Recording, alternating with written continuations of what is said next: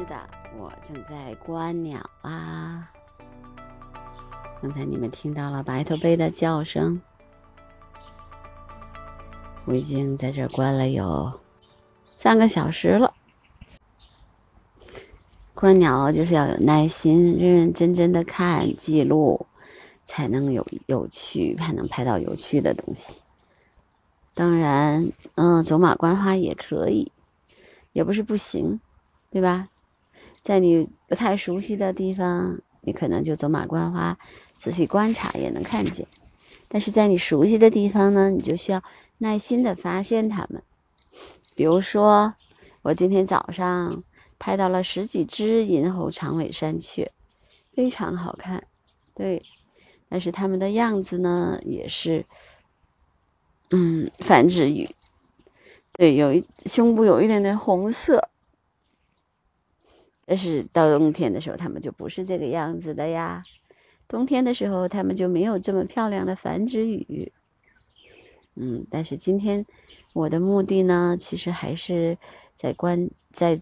做我的观察日志，对，就是我我已经拍了六观察了六天的这个三宝鸟，现在可以说它们基本上比较稳定了，就在这个地方繁殖，但是还是不能说出它们的位置，不然的话它们会受到打扰，而且现在疫情期间也不易聚集嘛，所以。基本上就是我们每天都在观察，又走了，其中一只又走了。在九点三十六分的时候，一只又离开了巢穴，找吃的去了吧？嗯，另外那只还在，我再记录一笔。嗯，待了十分钟。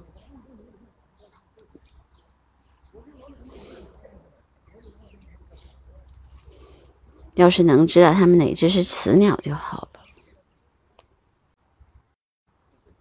向西北方向飞去啦，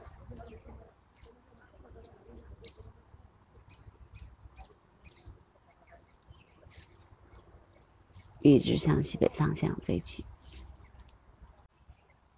你看，它就是不断的在这边飞来飞去的。另外一一只。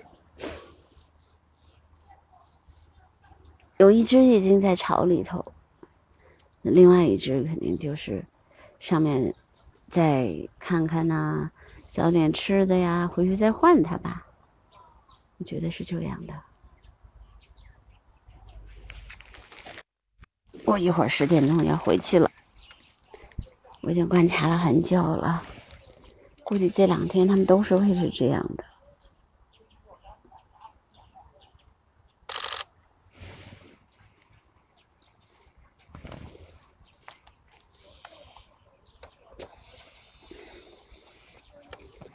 回去要充电啦，就没有电啦。现在是九点三十九，这一个早上他们非常的活跃，我估计他们就是已经选中了这个地方。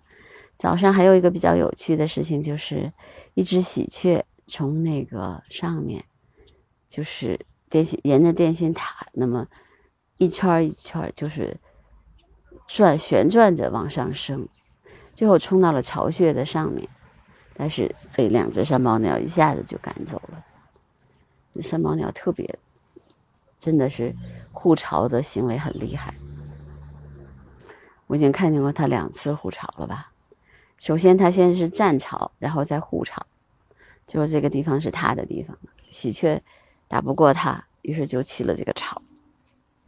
不过这个巢呢，喜鹊搭的不像一般的那个巢那么。那么结实，因为这个巢可能本身它也也是因为在电信塔上面嘛，所以这塔就是这个巢搭的还是挺大的，但是枝枝杈杈挺多的。喜鹊真的是属于比较勤勉的鸟，但是其他的鸟基本上都会是在里面占它的巢嘛。其实做观察挺有趣的。